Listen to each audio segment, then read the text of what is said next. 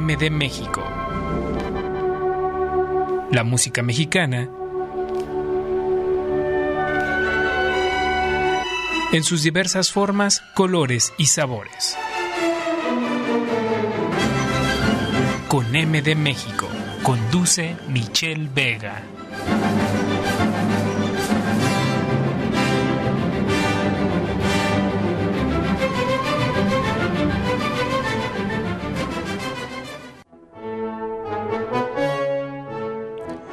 Tal? Muy buenas noches. Es un gusto darte la bienvenida a este primer programa de Coneme de México Radio, primer programa de 2022.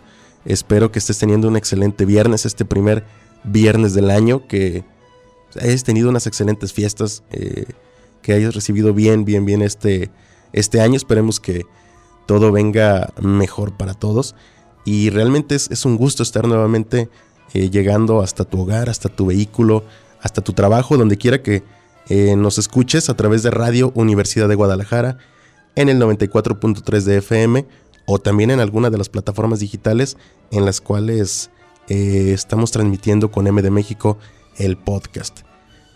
Recordarte, te saluda desde la producción Eduardo Moreno, en la cabina en este momento Arturo Santana y en el micrófono tu servidor Michelle Vega. Antes de presentar al, al invitado, realmente eh, estoy muy, muy contento de tenerlo aquí en, cabina. Me gustaría eh, comentarte también a, las personas que nos escuchan a través de la radio o alguna de las plataformas. Ya está con M de México disponible también en Facebook Podcast. También ya, ya está la opción, entonces también nos puedes escuchar a través de esta eh, maravillosa red social.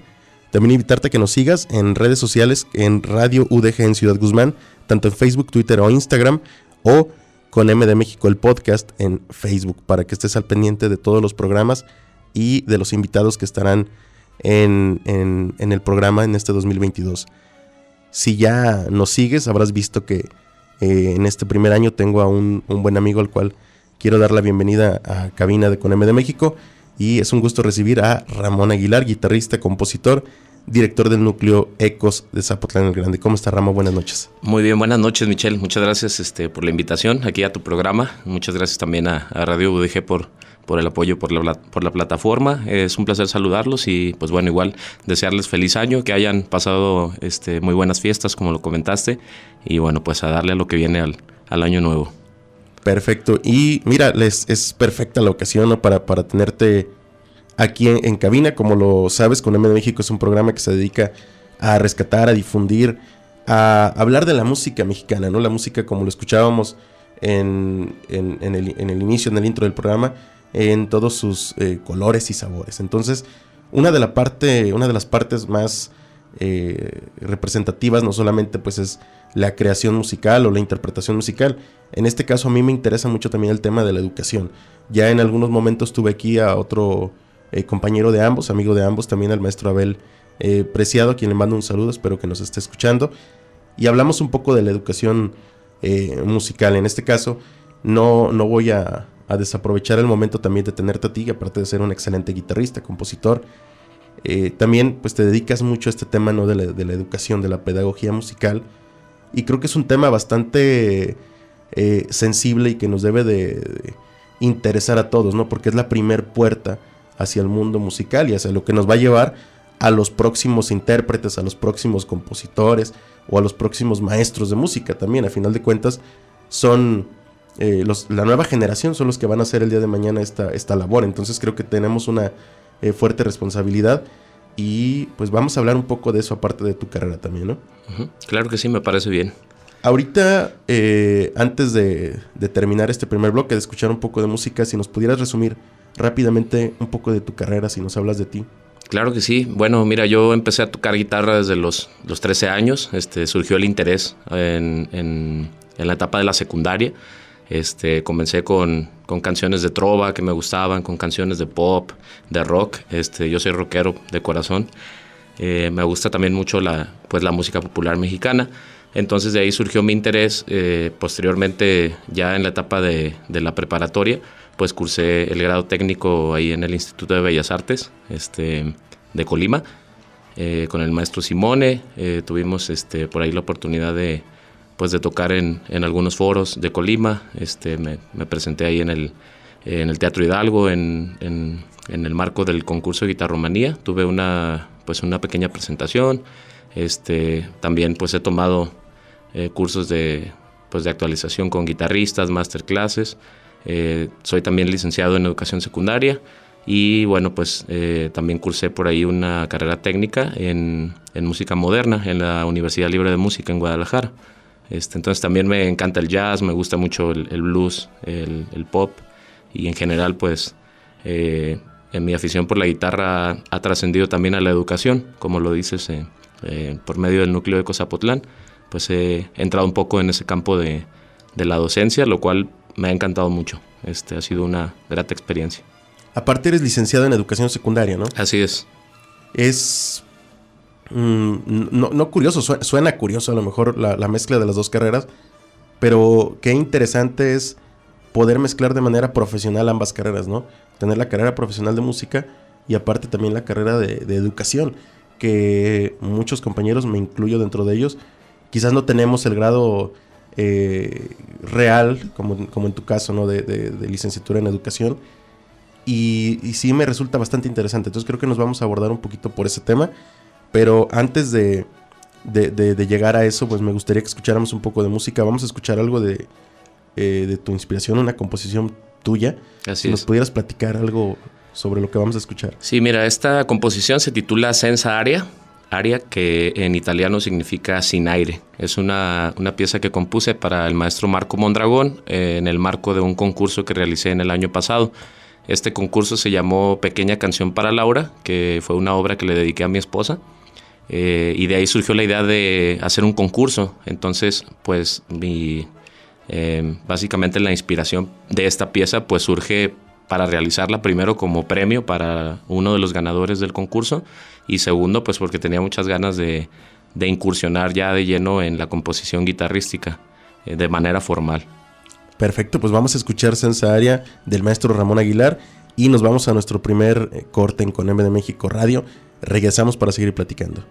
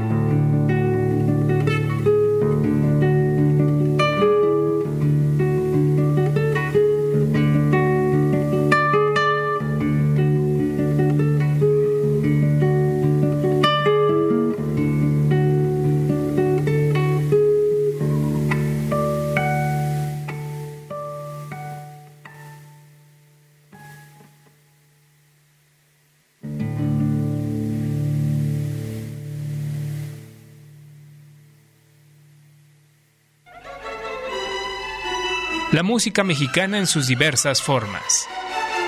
Con M de México. Continuamos.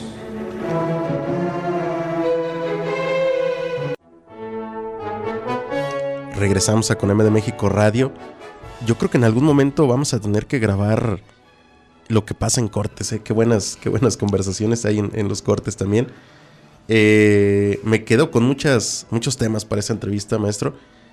Es interesante ver eh, un músico tan polifacético, porque realmente pues eh, lo eres. Sabemos músicos a lo mejor un poco más cuadrados, me, incluyo dentro de esa especie de músicos. Pero en tu caso, bueno, me hablas que eres eh, ávido amante del rock. Aparte, lo ejecutas también. Sí. Eh, eres eh, guitarrista clásico. También lo ejecutas. Eres pedagogo. Lo haces bastante bien.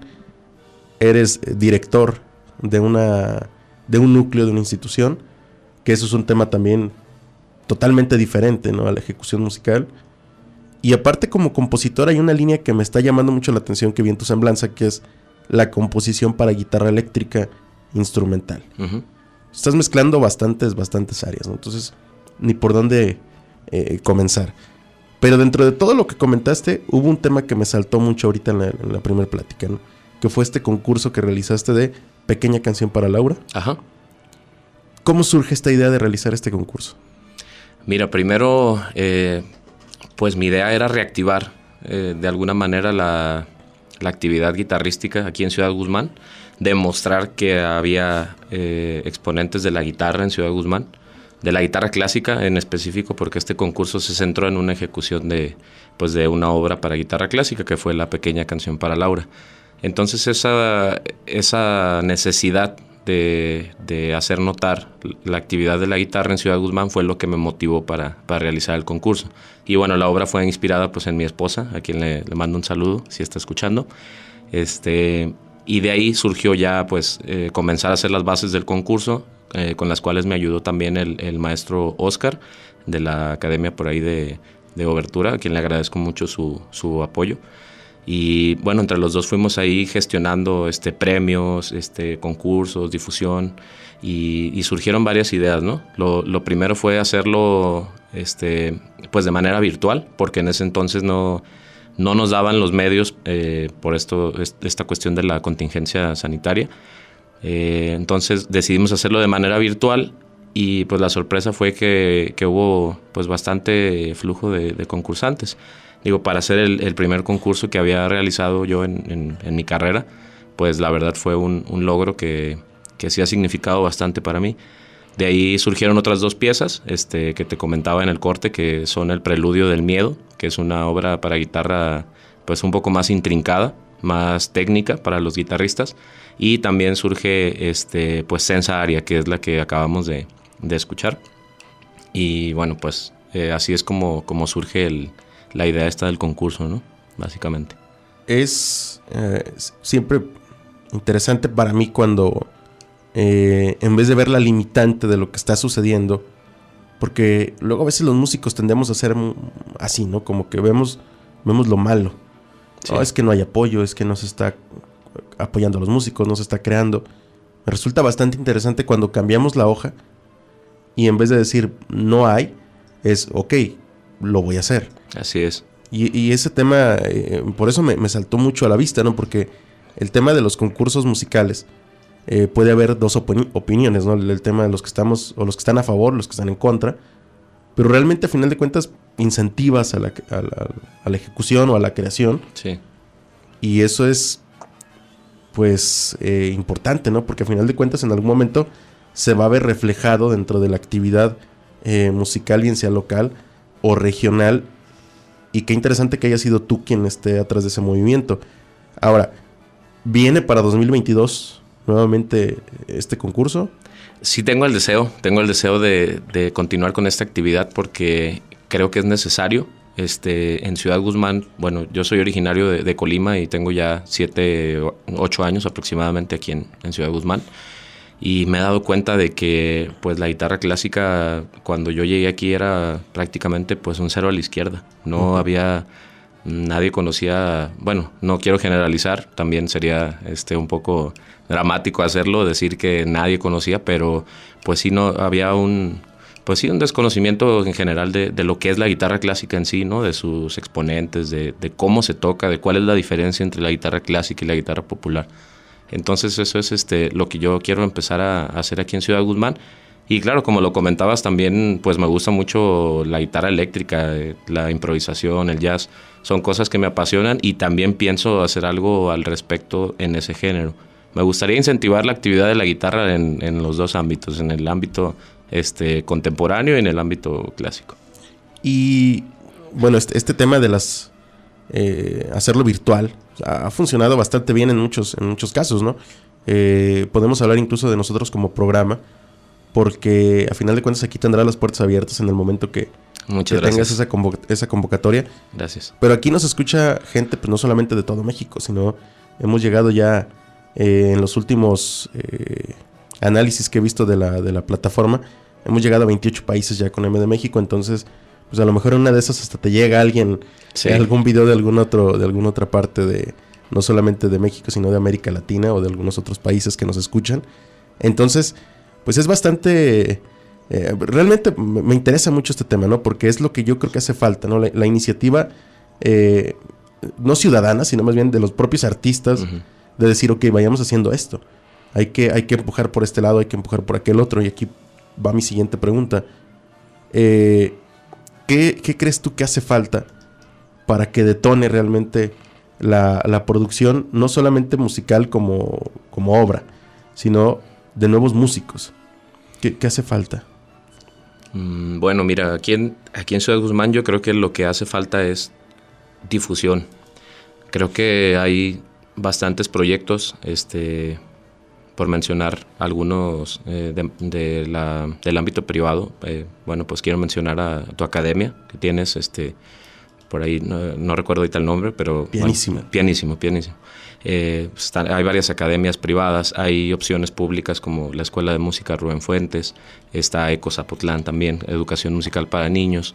Eh, creo, que, creo que los medios están, solamente falta que las personas que estamos al frente de, pues de estas, mm, digamos, piezas fundamentales o instituciones, pues las acerquemos hacia, hacia la gente y les, les demos a conocer que son accesibles, que además algunas son gratuitas y que además eh, pues pueden acceder a ellas y que aprender un instrumento musical es algo que realmente les va a cambiar la vida, que realmente los va a llevar a, a ser mejores personas. Eh, Ecos es gratuito, ¿no? Así es. Mm, platícanos un poco de Núcleo Ecos, porque eh, hace un par de semanas, finales de mediados de diciembre, tuvieron una, una presentación, ¿no? De, donde mostraron el trabajo que estaban realizando como, sí como, como institución. Eh, agradezco la invitación. Estuve, estuve presente y debo decir, no porque estés tú, que quedé eh, pues, asombrado con el, con el resultado. Realmente yo creo, sí soy a lo mejor un poco, poco cerrado en ese tema. Yo creo que en la educación musical lo que más habla son los resultados. Lo que ves, lo que escuchas. Eh, cuando, cuando ves al alumno ejecutar el instrumento, es donde realmente ves el trabajo que se está realizando. Y escuché mínimo a tres guitarristas que tienen gran eh, madera y creo que tienen un gran futuro como, como intérpretes. Y eso surge a través del trabajo que está realizando en el núcleo. Entonces, eh, si nos puedes platicar un poco de lo que se realiza ahí en Ecos. Sí, claro, mira, este, bueno, en Ecos Zapotlán ahorita estoy nada más yo de maestro. estoy impartiendo las clases de coro, estoy impartiendo guitarra clásica también. Eh, Básicamente ofrecemos el servicio de educación pues, musical a niños de, de 6 hasta 16 años, eh, ya casi pues adolescentes. Eh, las clases son gratuitas, el, tipo de repertorio que se ve es amplio, mm, va desde la guitarra clásica hasta la guitarra popular. Este, últimamente se ha abierto ese, ese campo. Eh, inicialmente el proyecto ECOS pues se pensó como de una manera más de la música escolástica, ¿no? Más cerrado, como, como dices, como mencionas, pero ahorita ya eh, nos han dado un poco de libertad o de puerta para poder explorar otro tipo de música y eso ha funcionado bastante en los alumnos. Eh, pues las clases, como repito, son gratuitas, se prestan los instrumentos. Una vez que el alumno asiste constantemente, puede él acceder a, pues, a llevarse su instrumento a casa para que pueda practicar. Este, pues se realizan también recitales, se puede formar parte de ensambles estatales, que son pues de, desde coro hasta guitarra, ensambles de flauta y guitarra, flauta de pico y guitarra, en, el cual también participé como, este, como director de la sección de guitarra en el ensamble del 2019, me parece que fue, este, que se realizó en el Teatro de Gollado. Y bueno, pues las oportunidades son, amplias, ¿no? Los, hago la cordial invitación a, todos los padres de familia que estén escuchando para que pues se hagan parte de, del proyecto invitando a sus hijos. ¿Y dónde se encuentran ubicados? Estamos ahorita ocupando este, algunas instalaciones de ahí de Casa de la Cultura, eh, algunos salones. Eh, por el momento tenemos el, núcleo ahí. No sé si vaya a cambiar en el transcurso del año, pero pueden pedir informes de lunes a, miércoles, de 4 a 8 de la tarde, con Lourdes Barbosa, que es este, mi auxiliar administrativa. Y bueno, pues ahí este, ella les informará sobre los requisitos y, todo lo necesario para que puedan acceder. Bueno, aprovechar, ¿no? Que es un tema eh, como lo comentaba al inicio del programa, que nos debe de interesar, ¿no? Porque la educación artística, musical, eh, como lo dices, hay, hay instituciones privadas eh, que los que tenemos una, una academia hacemos nuestra, nuestra, labor, pero también entendemos que a veces hay, hay personas que, bueno, no, no, no tienen el acceso a una educación privada y había pues ese rezago, ¿no? En, en, en la ciudad. Debo decir que pues ya desde algunos años, ¿no? Que se empezó con la Escuela de Música Rubén Fuentes, y ahorita en la actualidad también, bueno, con Núcleo Ecos, eh, está disponible, ¿no? Para que no sea ese un... Un pretexto. Un pretexto o uh -huh. algo que, que, no nos haga a lo mejor tener acceso a una, una educación artística, que eh, voy a llegar para allá ahorita en el, en el, siguiente bloque, pero pues a final de cuentas, no sé tú, pero en mi caso sí me emociona mucho ver a la nueva generación de músicos que vienen para, para, para la ciudad o para la Sí. región. Sí, a mí también me emociona mucho porque he, he visto cómo ha crecido en, en la cuestión musical, la escena musical aquí en, en, Ciudad Guzmán. Y bueno, ha sido todo un proceso, ¿no? Te digo, yo desde que llegué aquí a Guzmán, pues bueno, ha crecido exponencialmente este asunto de, de la música. Va poco a poco, obviamente es, es un proceso que lleva tiempo y lleva también prueba y error, prueba y error, qué funciona, qué no funciona y, y bueno, vas este, pues ahí rediseñando, ¿no? Replaneando pero bueno, creo que vamos por buen camino y, y, los elementos están. Perfecto. Y bueno, también no sé si hay algún requisito especial para, para inscribirse en el núcleo ECOS. Eh, bueno, creo que por el momento nada más son documentos este, personales, como comprobantes de domicilio, este, por ahí les van a pedir identificaciones de los, de los papás o tutores y creo que están pidiendo también eh, por ahí boletas de calificaciones, puesto que el, el, programa se enfoca mucho en la mejora académica, académica. también como, eh, como elemento o, o, como beneficio secundario a la, a la educación musical. ¿no? Y entender que no es un programa eh, aunque estén ocupando instalaciones de Casa de Cultura, no es un programa de Casa de Cultura del Así municipio, es. sino un programa estatal. Es un programa estatal, exacto. Funciona con recursos estatales y bueno, este, los maestros de todos los núcleos secos han pasado por, pues, por un proceso de selección. Entonces, eh, pues todos los núcleos secos cuentan con maestros preparados para, pues, para impartir las clases y, y para brindar conocimientos mmm, formales de la música a los, a los alumnos. Perfecto, uh -huh. y también a la gente que nos escucha en otras partes de, del estado de Jalisco, porque es un programa estatal, a lo mejor en su lugar de, de, de donde nos escucha está un nucleocos, también puede preguntar, investigar, y no terminamos la plática, nos vamos a un segundo corte en Coneme de México, regresamos en unos minutos.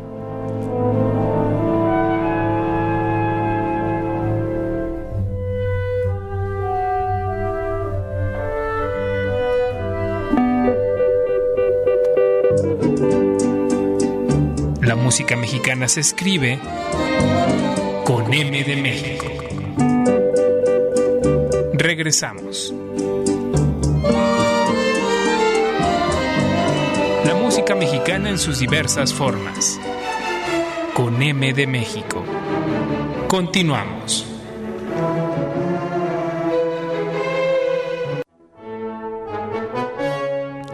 Continuamos en Con M de México Radio por el 94.3 de FM o a lo mejor nos escuchas a través de alguna de las plataformas digitales en las que estamos disponibles, Spotify, Apple Podcast, Google Podcast y también a partir del primero de enero de este 2022 en Facebook Podcast. Eh, agradecerte porque sigas esta transmisión en vivo o nos estés escuchando eh, posteriormente. Eh, gracias, gracias por ser parte de Coneme de México. continuamos con Ramón Aguilar, guitarrista, compositor, director de Núcleo Ecos. Hablábamos de la educación musical en jóvenes, en niños. Hablábamos de este concurso llamado Pequeña Canción para Laura. Hablábamos del núcleo ecos, de lo que era la educación musical en núcleo ecos. Y vamos a centrarnos un poco ahora en, ti, maestro, en, tu carrera, en tu formación, en, lo que haces en la música, ¿no? Realmente. Eh, la composición no es algo sencillo. Quienes eh, somos compositores lo sabemos. Pero la composición para guitarra pues lleva todavía un, extra de dificultad, ¿no? Lo hablábamos en, el, en un corte hace rato. Eh, si nos puedes platicar esta, esta diferencia, ¿no? Entre componer para cualquier instrumento y componer para guitarra. Claro que sí, mira, eh, como platicábamos, eh, como lo mencionas en el corte, la guitarra clásica, además de ser pues un, instrumento de cuerda, ya, ya por, esa, eh, por esa condición, pues resulta un poco difícil su ejecución. Mm, ¿Por qué? Porque conlleva pues la forma de las uñas, el, ataque de la mano, como todos los instrumentos tiene sus, sus especificaciones, ¿no? Que hay que comenzar a estudiar pero sobre todo es un trabajo muy físico el de la guitarra. Este, yo comentaba con, mi maestro cuando recién estudiaba, con el maestro Simone, que le mando un gran saludo y un abrazo. Eh, yo le decía, maestro, es que yo me canso de tocar, me, pues me duele el cuerpo, o sea, después de tres, cuatro horas de estar uno estudiando, a pesar de tomar descansos, pues terminabas como si fuera, hubieras ido al gimnasio, ¿no? A correr. Entonces yo le decía, maestro, este, pues me duele el cuerpo, ¿no? Me duelen las, las, manos, este, y él me decía, bueno, es que pues la guitarra es un instrumento que, que a veces se sufre, ¿no? A, aprenderlo. Entonces, eh, igual es la composición para guitarra, es, es, un poco pensar en cuáles son las cosas que sí puedes hacer y cuáles son las cosas que no puedes hacer en la guitarra. Mm, un elemento que, resulta muy difícil para los guitarristas y que resulta a veces motivo del abandono de la guitarra es la cejilla. La cejilla, bueno, para los que no han tocado guitarra, consiste en, poner el dedo índice sobre, totalmente sobre los, el diapasón de la guitarra y realizar una presión, ¿no? Pero esta presión resulta muy cansada y no solo se transmite al dedo, sino que también abarca todo el brazo, ¿no? Este, entonces se te cansa la espalda, de pronto si no tienes buena postura, pues ya estás este, con, pues, con dolor de articulaciones.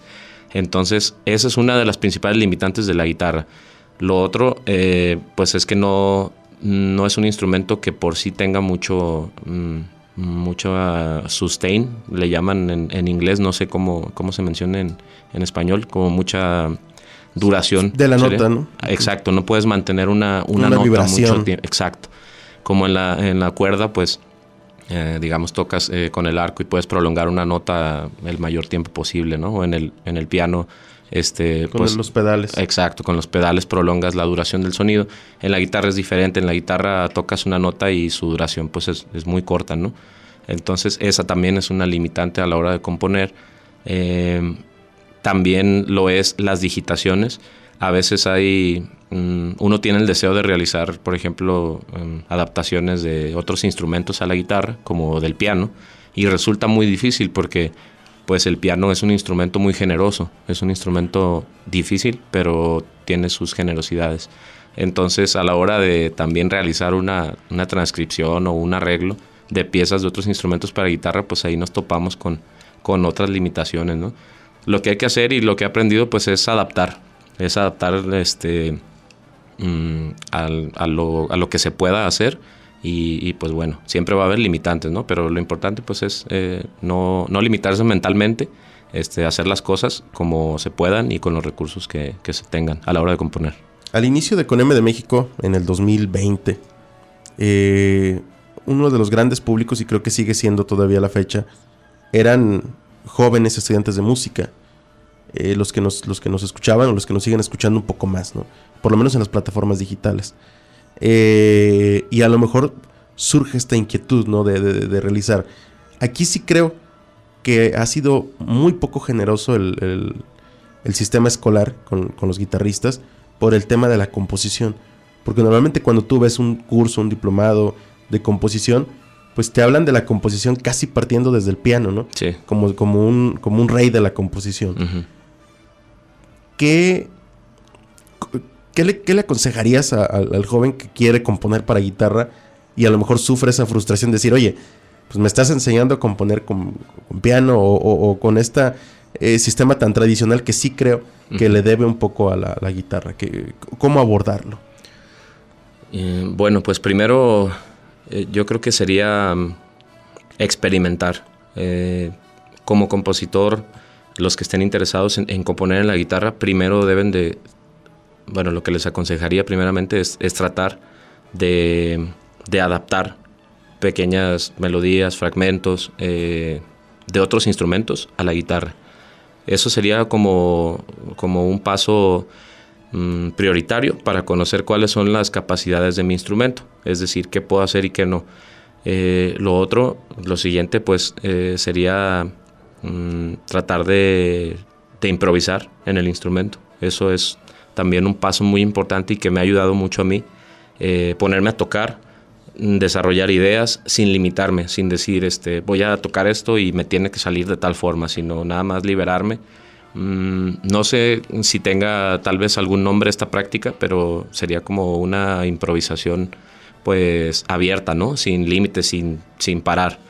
Mm, tomarte una hora con tu instrumento, ponerte a tocar lo que se te ocurra, sin juzgar si te estás equivocando, si lo estás haciendo bien entonces, después de que terminas de tocar, te vas a dar cuenta, sobre todo si te grabas, de que hay bastantes ideas de las cuales puedes extraer mm, pequeños temas, pequeñas células rítmicas.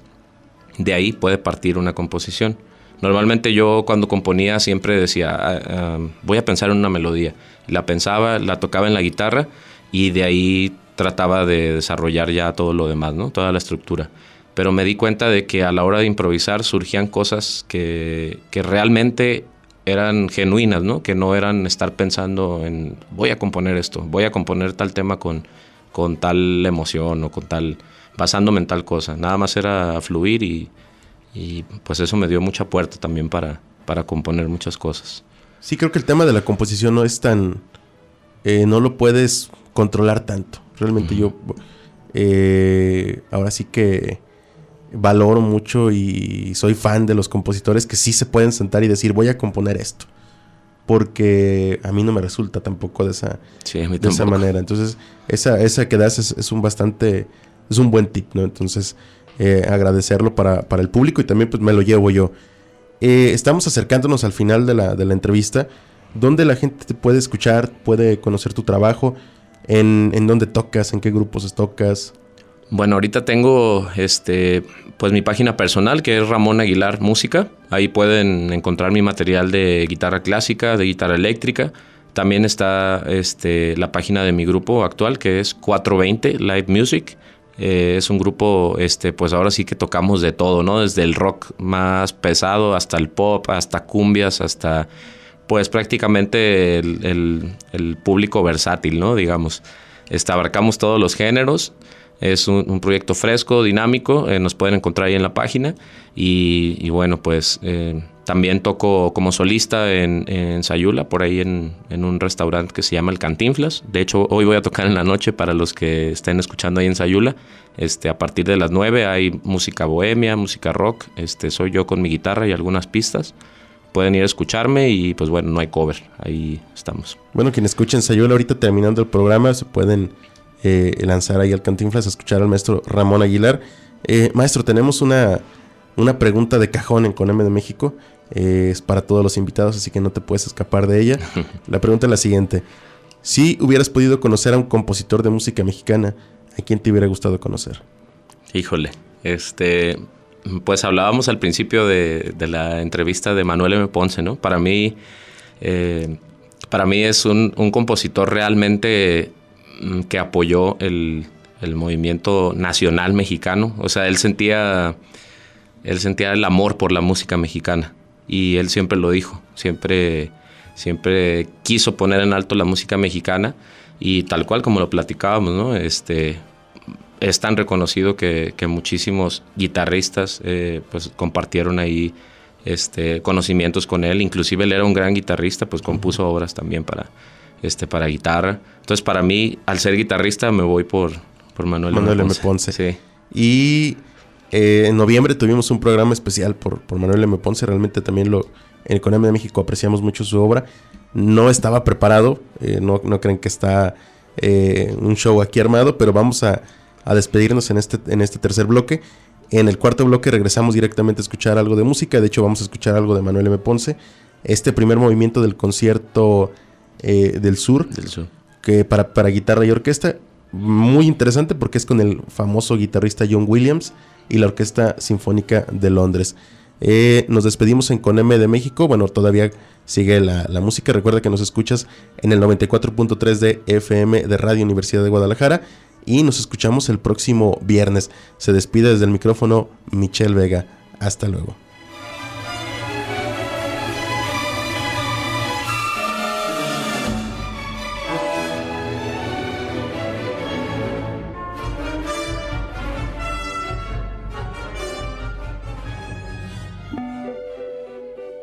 Esto fue